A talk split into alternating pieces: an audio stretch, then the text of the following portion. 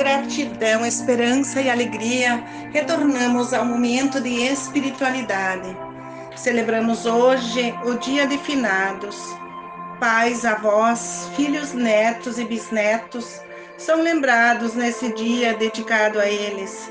Da mesma forma, os que aqui permanecem celebram com gratidão, reverência, reconhecimento todos aqueles que partiram para a eternidade Hoje somos envolvidos por muitos sentimentos. Nossos corações aceleram o compasso quando respiramos o ar da saudade, da fé, da esperança e reflexão sobre o próprio sentido da nossa vida. É um momento de homenagens, onde nos permitimos que os melhores momentos vivenciados reaparecem por alguns instantes e chegamos muito próximos deles. Recordar é viver aquilo que de melhor eles nos deixaram. É um momento de oração onde percorremos com eles e sentimos os mais as mais fortes expressões de amizade, de compreensão e solidariedade. Acreditamos que o Senhor os acolheu em seu lar com todo o carinho que todo pai acolhe seus filhos, e assim se completa na nossa fé a obra da salvação cristã. E em Sua palavra divina, na liturgia de hoje, Deus anuncia as maravilhas da salvação que Ele prepara para os seus eleitos. Na primeira leitura, Jó manifesta o seu grande desejo de gravar uma inscrição na rocha, dizendo que o Redentor está vivo e que se levantará sobre o pó, e que depois de destruída a condição humana, verei com os meus olhos o Senhor e o contemplarei com o meu olhar e não com o olhar dos outros.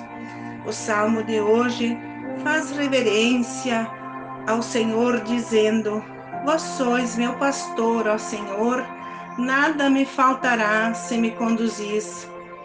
Na segunda leitura, o apóstolo Paulo faz um relato ao seu povo dizendo que por um homem veio a morte e também por um homem veio a ressurreição.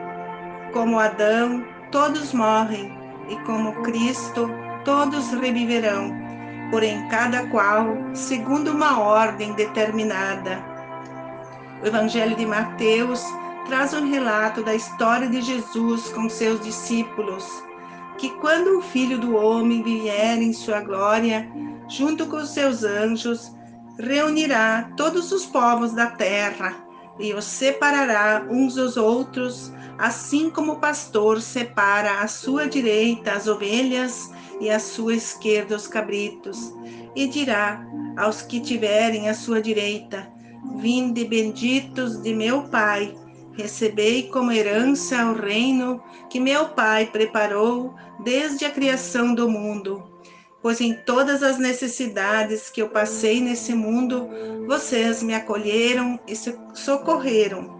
E os justos perguntarão: quando foi, Senhor, que te vimos, te acolhemos ou te socorremos?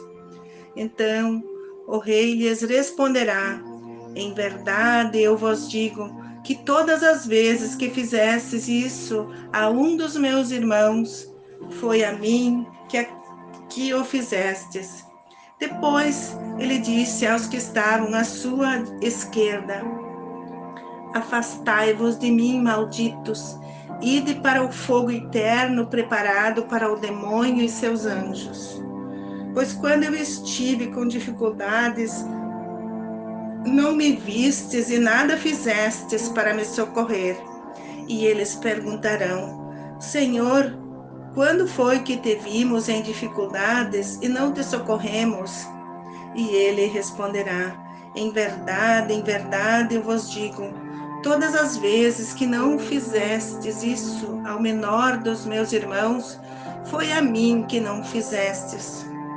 Portanto, os injustos irão para o castigo e os justos para a vida eterna. O Evangelho de hoje nos faz pensar sobre as formas de convivência e tratamento com os nossos irmãos. e no dia de finados nos perguntamos sobre a morte. Em primeiro lugar, devemos preparar o caminho que nos conduz a Deus. Não deixar de fazer aquilo que Ele nos convida a fazer a quem encontramos neste caminho. Assumir a condição humana e que a morte faz parte dessa condição. Temos um tempo de construção determinado.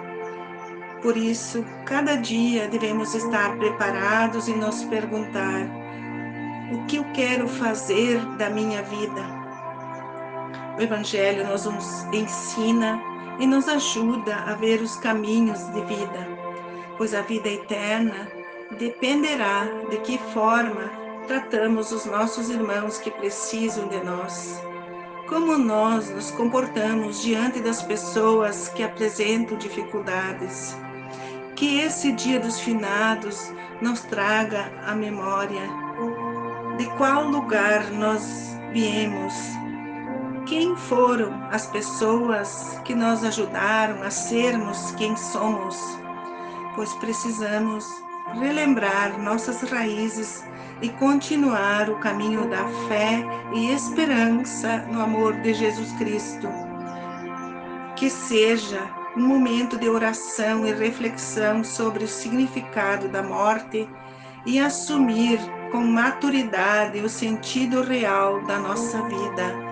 Glória ao Pai, ao Filho e ao Espírito Santo, como era no princípio, agora e para sempre. Amém.